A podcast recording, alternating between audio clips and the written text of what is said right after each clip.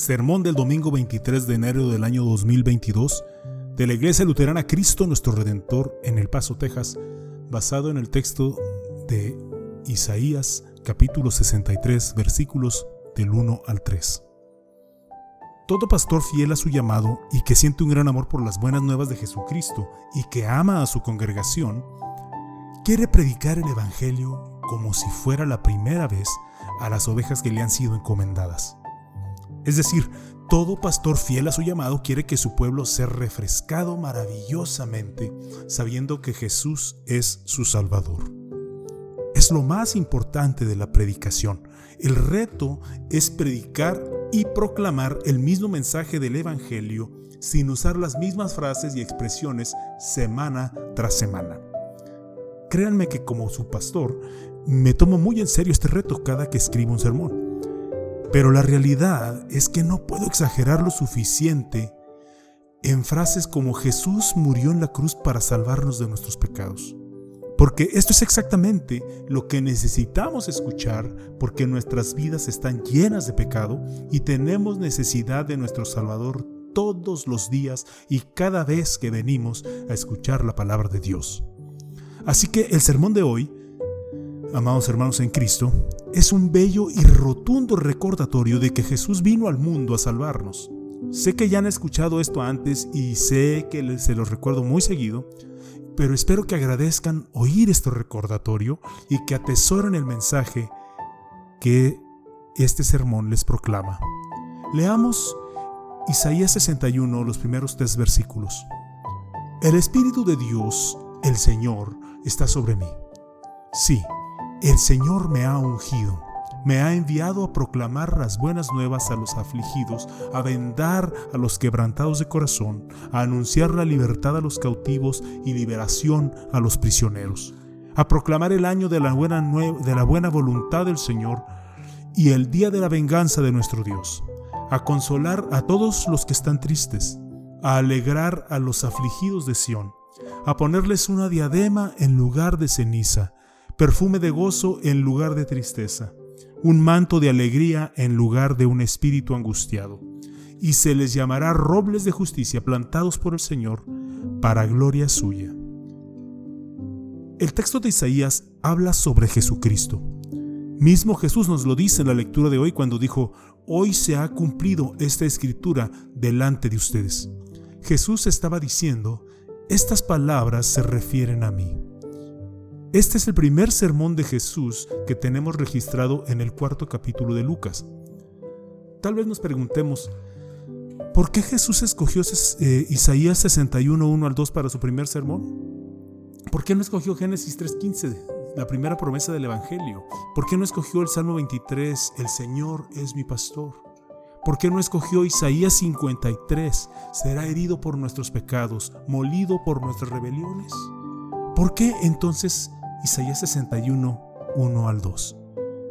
Porque siendo el Mesías esperado, Jesús quiso que todos los que, que a todos les quedara clara la misión que venía a cumplir. Jesús vino al mundo a salvarnos de nuestros pecados. Para mostrar que la misión de Jesús era divina, notemos el papel del Espíritu Santo en esta misión dice el primer versículo de Isaías 61 que acabamos de leer, dice, el Espíritu de Dios el Señor está sobre mí y sí, el Señor me ha ungido. La palabra ungido significa que Jesús había sido preparado y escogido para una tarea específica. Jesús no despertó un día y dijo, ¿saben qué? Eh, creo que hoy voy a ir a salvar al mundo. Al contrario, fue divinamente nombrado para cumplir y vino a cumplir bien su misión. ¿Y cuál era su misión? Escuchemos atenta y humildemente otra vez lo siguiente. Su misión era proclamar buenas nuevas a los afligidos, a vendar a los quebrantados de corazón, a anunciar libertad a los cautivos y liberación a los prisioneros, a proclamar el año de la buena voluntad del Señor y el día de la venganza de nuestro Dios, a consolar a todos los que están tristes. Dios conoce nuestro dolor nuestras penas, nuestras preocupaciones, nuestras culpas, nuestras vergüenzas y nuestros lados oscuros. Por demás está decirles que conoce nuestros pecados. todo esto está incluido en estos dos versículos de Isaías. ¿Con quiénes de la lista de Isaías nos identificamos? ¿Con los afligidos? Literalmente los oprimidos y, afligidos, oprimidos. ¿Cuál es la espina en la carne que te atormenta? ¿Qué es lo que te ha abatido y te mantiene derrotado? ¿Qué es lo que más te angustia en la vida? ¿Te identificas con los quebrantados de corazón? ¿Cuál relación con alguien más sientes que se está desintegrando? ¿Tu matrimonio o tu familia se está desgajando? ¿Qué heridas de alguna relación te hacen sufrir o jamás han sanado? Tal vez también o quizás te identificas con los cautivos o con los prisioneros. ¿Qué secretos tienes que nadie más en el mundo conoce? ¿Qué pecado te tiene preso? ¿Algo que te haga sentir sin escapatoria o atrapado? ¿Qué pecado en tu vida no te deja vivir en paz? ¿Te identificas con los tristes? ¿Qué tristeza llevas a causa de tu pecado o ha sido causada por alguien más? ¿Hay algo que te abruma? ¿De qué te lamentas? No los estoy haciendo pensar en estas cosas ocultas y oscuras para despertar demonios del pasado o sacar sus trapitos al sol. Los estoy llevando a través de ellos para que vean lo importante que es la misión de nuestro Mesías. Jesús vino a salvarnos.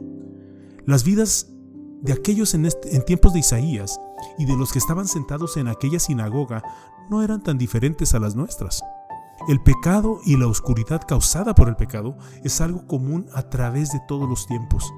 Todos necesitamos escuchar la buena nueva de que el Señor no nos trata como merecemos o toma en cuenta nuestros pecados como debiera. Necesitamos saber del amor incondicional de Dios. Necesitamos oír la libertad de su perdón. Necesitamos escuchar el mensaje de que estamos en paz con Dios.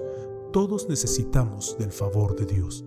Y es precisamente Jesús, el Mesías prometido, que fue llamado a cumplir y suplir nuestras necesidades y así lo hizo. Déjenles explico lo, que significa esto. Veamos nuevamente Isaías 61, el primer versículo y el tercer versículo. Y el tercer versículo. Dice, el Espíritu de Dios el Señor está sobre mí. Sí, el Señor me ha ungido a alegrar a los afligidos de Sión, a ponerles una diadema en lugar de ceniza, perfume de gozo en lugar de tristeza un manto de alegría en lugar de un espíritu angustiado. Y se les llamará robles de justicia plantados por el Señor para gloria suya. Fíjense en la frase en lugar. La frase indica una sustitución. El Mesías nos proveerá algo de Él y tomará algo que a nosotros nos corresponde para Él. Portamos una diadema en lugar de ceniza porque Jesús portó una corona de espinas por nuestros pecados. Llevamos puesto un perfume de gozo en lugar de tristeza porque Jesús bebió la copa amarga de la ira de Dios por nuestros pecados en la cruz. Tenemos un manto de alegría en lugar de un espíritu angustiado porque Jesús padeció nuestras angustias cuando fue abandonado en la cruz. Y somos robles de justicia porque como dice 2 de Corintios 5:21, al que no cometió ningún pecado, por nosotros Dios lo hizo pecado para que en Él nosotros fuéramos hechos justicia de Dios. Una de mis frases preferidas de, Martín Lutero es aquella que expresa la sustitución o intercambio que proclama Isaías 61.3. Lutero dijo, Señor Jesús, tú eres mi justicia, así como yo soy tu pecado. Has tomado sobre ti todo lo que soy y me has dado y cubierto con todo lo que tú eres. Tomaste sobre ti lo que tú no eres y me diste lo que yo no soy. He aquí las buenas nuevas. He aquí nuestra libertad, he aquí nuestra paz, he aquí el favor de Dios, he aquí nuestro consuelo y nuestra confianza.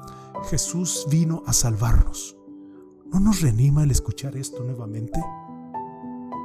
Amén. Y que la paz de Dios que sobrepasa todo entendimiento guarde sus corazones y sus pensamientos en Cristo Jesús. Amén.